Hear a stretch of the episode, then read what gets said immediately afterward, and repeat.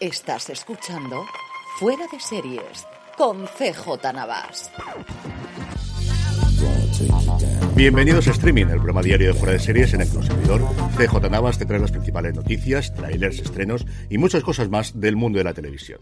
Edición del martes 12 de diciembre de 2023, los Globos de Oro están de vuelta. Ayer se conocían las nominaciones a estos remozados y remodelados Globos de Oro. Curiosísimo ver cómo todas las publicaciones de Penske Media, la nueva propietaria de los Globos de Oro, publicaban una verdadera barbaridad de artículos alrededor de las nominaciones. Hasta 16 publicó Deadline en un plazo de 15 horas. Y sobre todo significativo el Hollywood Reporter que le zumbó a la organización muchísimo, muchísimo los últimos años, haciendo como si no hubiese pasado absolutamente nada. En fin, vamos a lo interesante que son las nominaciones. Succession batió todos los récords con nueve nominaciones a los Globos de Oro. Yendo por categorías, en Mejor Serie Dramática tenemos, por supuesto, Succession y además tenemos The Last of Us, La Diplomática, The Crown, 1923 y The Morning Show. En Mejor Actor, tres nominaciones para Succession, Brian Cox, Kieran Culkin y Jeremy Strong, a los que se unen Dominic West por The Crown, Pedro Pascal por The Last of Us y una que me ha hecho especial ilusión, que es la de Gary Oldman por Slow Horses. En actriz, la única presencia de Succession es Sarah Snook, la única nominada como mejor actriz de drama. A ella se unen Helen Mirren por 1923, Bella Ramsey por The Last of Us, Kerry Russell por La Diplomática, otra nominación que también me ha hecho mucha ilusión, Imelda Staunton por The Crown y Emma Stone por The Cures, que es una serie que a la crítica americana le gusta muchísimo. En comedia, más o menos lo esperable, más que comedia, son series de media hora, ya sabemos, porque tenemos nominaciones. Para Colegio Abbott, eso sí es una comedia, una sitcom de toda la vida, Barry, que es justo lo contrario, especialmente su última temporada, que es la que se nomina aquí, es muchísimo más drama que comedia, El Jurado, Solo Asesinatos en el Edificio, Ted Lasso, Los Globos de Oro, sí se ha acordado de la tercera temporada de Ted Lasso, y The Bear, que ojo, está nominada por su segunda temporada, mientras que en los Emmy está nominada por la primera temporada, podría ganar un premio por su segunda temporada y luego posteriormente un premio por su temporada anterior. En actor de comedia tenemos a los dos protagonistas de Solo Asesinatos en el Edificio, Steve Martin y Martin Short, además Bill Hader por Barry, Jason Segel por Terapia sin filtro, Jason Sudeikis por Ted Lasso y por supuesto Jeremy Allen White por The Bear. En actriz, Selena Gómez por Solo Asesinatos en el Edificio, Rachel Brosnahan por la última temporada de La maravillosa señora Maisel, Quinta Bruson por Colegio Abbott, Ayo Viri, otra nominación que me ha hecho mucha ilusión, por The Bear, está espectacular en esta temporada, bueno, en la primera también.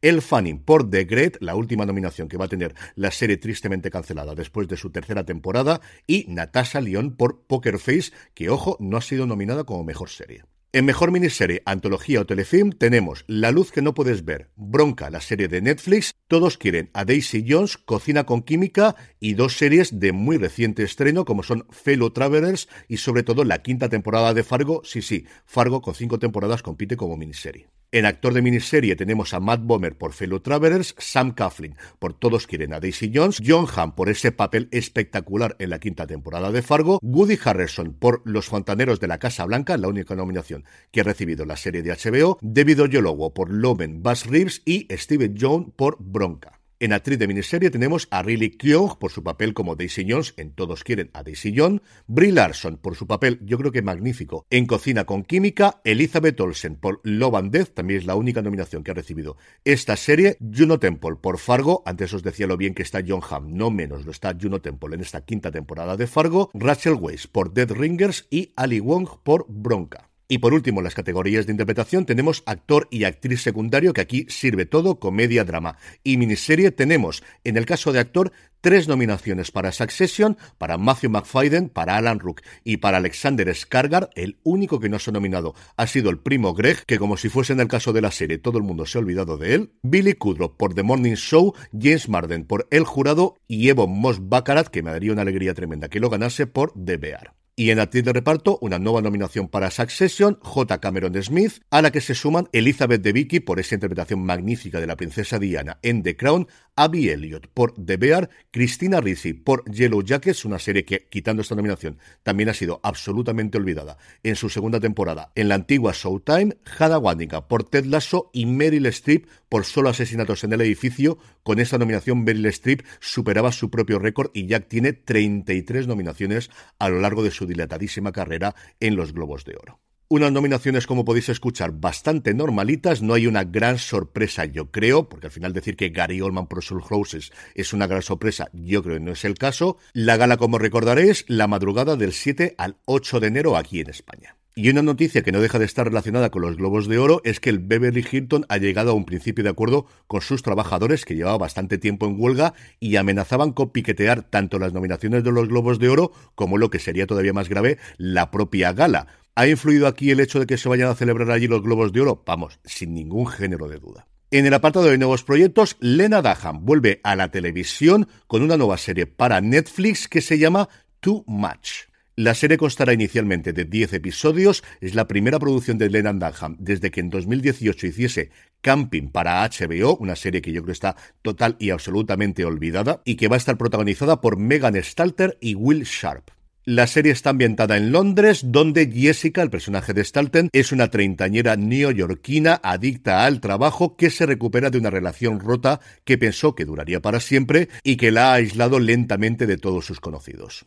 La única solución que se le ocurre es aceptar un trabajo en Londres, donde planea vivir una vida de soledad como si fuese una de sus adoradas hermanas Bronte.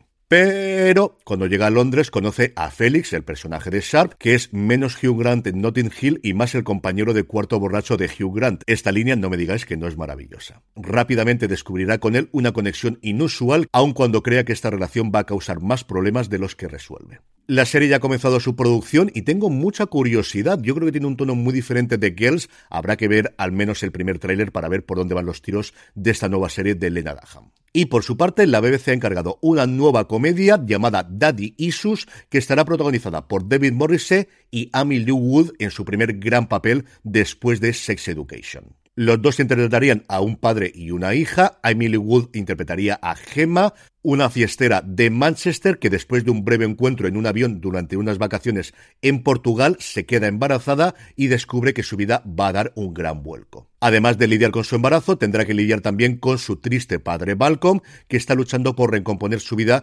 después del colapso de su matrimonio, un cambio de vida que le va a obligar a saber cómo hervir un huevo, cargar una lavadora o averiguar cómo funciona el wifi. La serie está creada por Daniel Ward, que trabajó previamente en Brassic, y va a estar dirigida por Catherine Morshead, que recientemente trabajó en la adaptación a serie de The Full Monty, y Damon Beasley. Y por último, Netflix sigue poco a poco haciendo sus pinitos en el mundo del deporte en directo y ha anunciado para el próximo 3 de marzo la celebración de El Slam de Netflix, un evento de exhibición en Las Vegas cuyo plato fuerte es un enfrentamiento entre Rafa Nadal y Carlos Alcaraz. El evento estará producido por la misma gente que recientemente se encargó de esa Netflix Cup, ese evento de exhibición con golfistas profesionales y pilotos de Fórmula 1 también en Las Vegas. Se celebrará a las 9 de la noche hora peninsular española de ese 3 de marzo y no me resisto a leerlos las declaraciones de la nota de prensa que hacen Rafa Nadal y Carlos Alcaraz. Nadal decía, estoy muy emocionado con mi primera visita a Las Vegas, una de las ciudades más icónicas y entretenidas del mundo. Jugaré con mi compatriota y actual campeón de Wimbledon, Carlos Alcaraz. Será una gran noche de tenis. El jugador murciano, por su parte, decía, me siento honrado y muy feliz de compartir pista con Rafa en Las Vegas. Es uno de los mejores tenistas de todos los tiempos y, por supuesto, sus récords y logros hablan por sí mismos. Además, Rafa es uno de los jugadores más simpáticos del circuito y espero con impaciencia nuestro partido el próximo 3 de marzo. Son Rafa y Carlos, hecha GPT. No sé exactamente quién ha elaborado estas declaraciones, pero no me digáis que no son divertidas, especialmente lo de que Rafa Nadal es uno de los jugadores más simpáticos del circuito. Yo creo que se pueden decir muchas cosas de Rafa, pero simpático de verdad no es la primera palabra que me vendría a la cabeza. Pasando ya a fechas de estreno, Movistar Plus sigue engrosando su nómina de series internacionales que trae a nuestro país y ha anunciado que el próximo 27 de enero estrenará Colin From Accounts, que aquí va a llamar Colin de Cuentas. La serie australiana ha tenido mucho run run en los últimos tiempos en los medios americanos, donde se estrenó hace unas fechas, y cuenta la vida de Ashley y Gordon, dos solteros que se ven unidos por un accidente de coche y un perro herido. Dos personas imperfectas y divertidas que se eligen el uno al otro y son lo suficientemente valientes como para mostrar su verdadero yo con cicatrices y todo mientras navegan juntos por la vida. La serie ha sido creada, escrita y está protagonizada por Harriet Dreyer, a la que vimos en The Between y El Hombre Invisible, y Patrick Bramall, al que vimos en Glitch, aunque para mí siempre es el marido de la protagonista de Evil, Está dirigida por Matthew Moore, Trenton Doden y Madeline Dyer, y en el elenco figuran Emma Harvey, Helen Thompson, Genevieve Hegney, Michael Logo y Tai Hara. Y sin abandonar Movistar Plus, la plataforma de Telefónica ha anunciado la vuelta de su canal Vacaciones por Movistar Plus, como suele ser habitual, del 22 de diciembre hasta el 7 de enero. Durante esos días se emitirán más de un centenar de películas para toda la familia, Spider-Man cruzando el multiverso, Super Mario Bros. la película, Campeonex, Vaya Vacaciones, El gato con botas, El último deseo, las sagas de Indiana Jones, Gru, Shrek o Parque Jurásico, en lo que ellos mismos promocionan como un canal con sorpresas para niños de 0 a 99 años. Y terminamos, como suele ser habitual, hablando de industria, y es que según Deadline,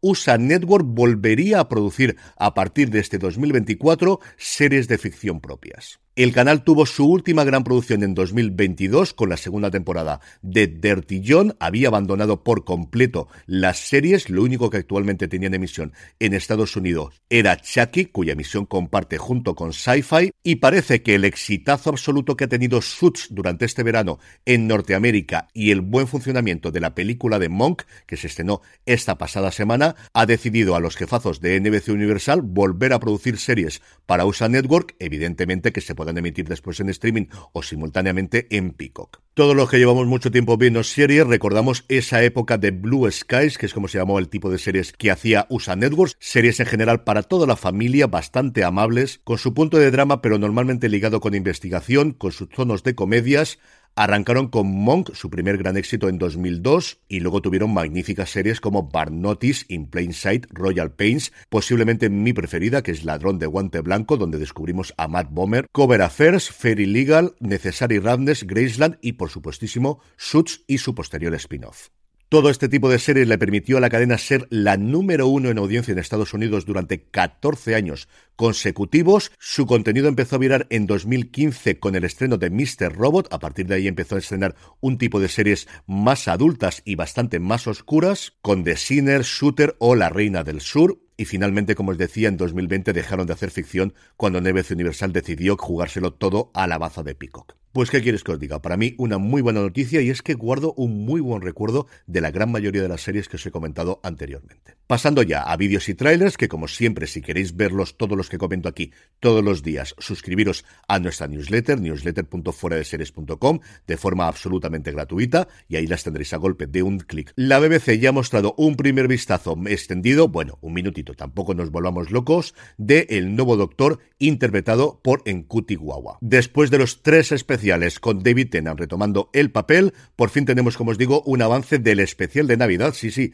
tendremos un especial en Navidad la primera vez que en Cutiguagua se meterá en el personaje del Doctor, un episodio que ya tiene título que es La Iglesia en Ruby Road. Por su parte, Netflix ha mostrado un tráiler de su serie documental La Segunda Guerra Mundial desde el frente, una serie que os comenté ya cuando se estrenó en la plataforma del Gigante Rojo hace unas semanas, que en la versión original tiene la narración de John Boyega y que tiene unas imágenes en color absolutamente alucinantes para todos los aficionados a la historia. Y por último, Prime Video sigue con su promoción de Los Farad y si ayer tenía un resumen de su presentación en Madrid, hoy lo que nos ha permitido es ver los 10 primeros minutos de la serie en su canal de YouTube.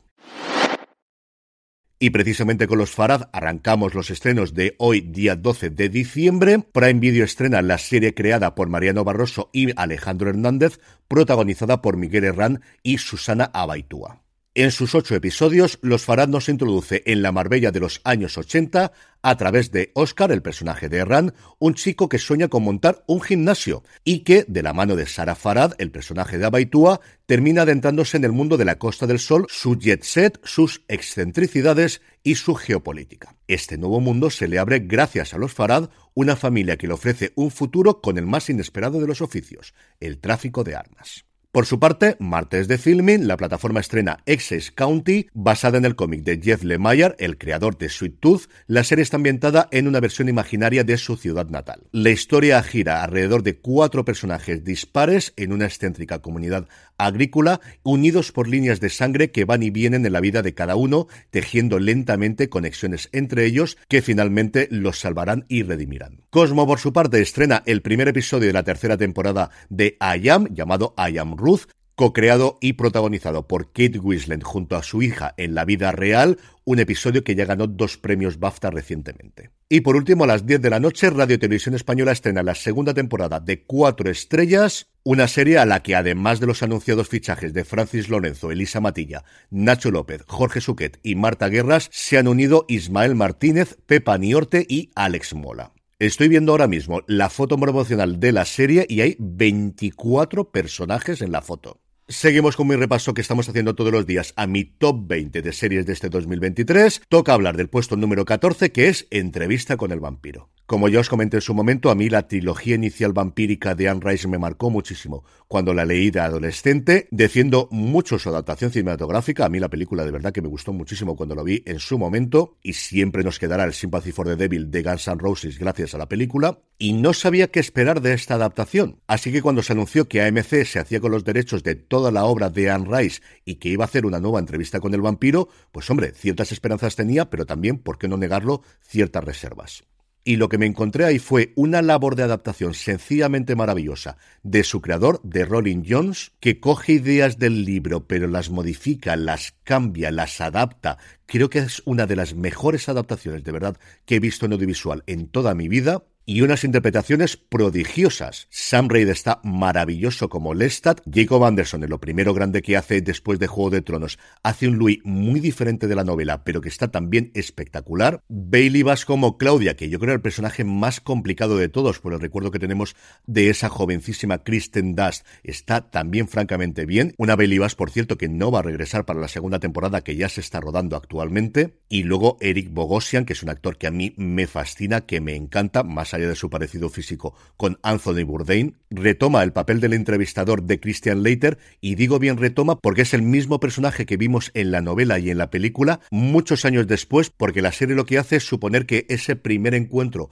entre el periodista y Louis se produjo y ahora hay un segundo encuentro y con eso arranca la serie. De verdad que una gratísima sorpresa para mí, una serie que creo que consigue eso tan complicado de agradar tanto a gente que no ha seguido nada de entrevista con el vampiro como a aquellos que devoramos las novelas en nuestra juventud. Así que mi serie número 14 en el top 20 de series del 2023 es Entrevista con el vampiro en AMC Plus. Y terminamos como siempre con la buena noticia del día y es que el canal Cosmo ha ganado dos premios en los Promax Global Excellence Award. Estos prestigiosos galardones que reconocen el diseño y el marketing en televisión a nivel mundial han reconocido dos packs de prensa del canal, los dedicados a Paris Police 1900 y al del mes de la mujer. Cosmos puedo decir que es de los canales y plataformas que más cuidan estos paquetes de prensa, siempre hacen algo original. El año pasado, por ejemplo, ganaron hasta tres premios, dos para The Mallorca Files y otros para el mes de la mujer del 2022. Ese kit es un kit que suelen cuidar muchísimo, muchísimo todos los meses de marzo. Y de verdad que me da muchísima alegría por la gente que trabaja en el canal, por Fátima y por Alberto, que están siempre pendientes de todos y al final competir con los grandes monstruos es tremendamente complicado y que reconozcan cuando haces un buen trabajo, pues oye, siempre es de agrado. Así que mis felicitaciones a Cosmo, que os lo merecéis. Y con esto concluimos streaming por hoy. Pasaros por fuera de series.com que tendremos muchísimo más contenido y también por nuestra tienda, la tienda fuera de series, fuera de series.com barra tienda, donde seguro que tenemos algo que te gusta. Ahora para estas fechas, vuestro regalo ideal, seguro que lo podéis encontrar allí. Ahora ya sí me despido. Gracias como siempre por escucharme y recordad, tened muchísimo cuidado y fuera.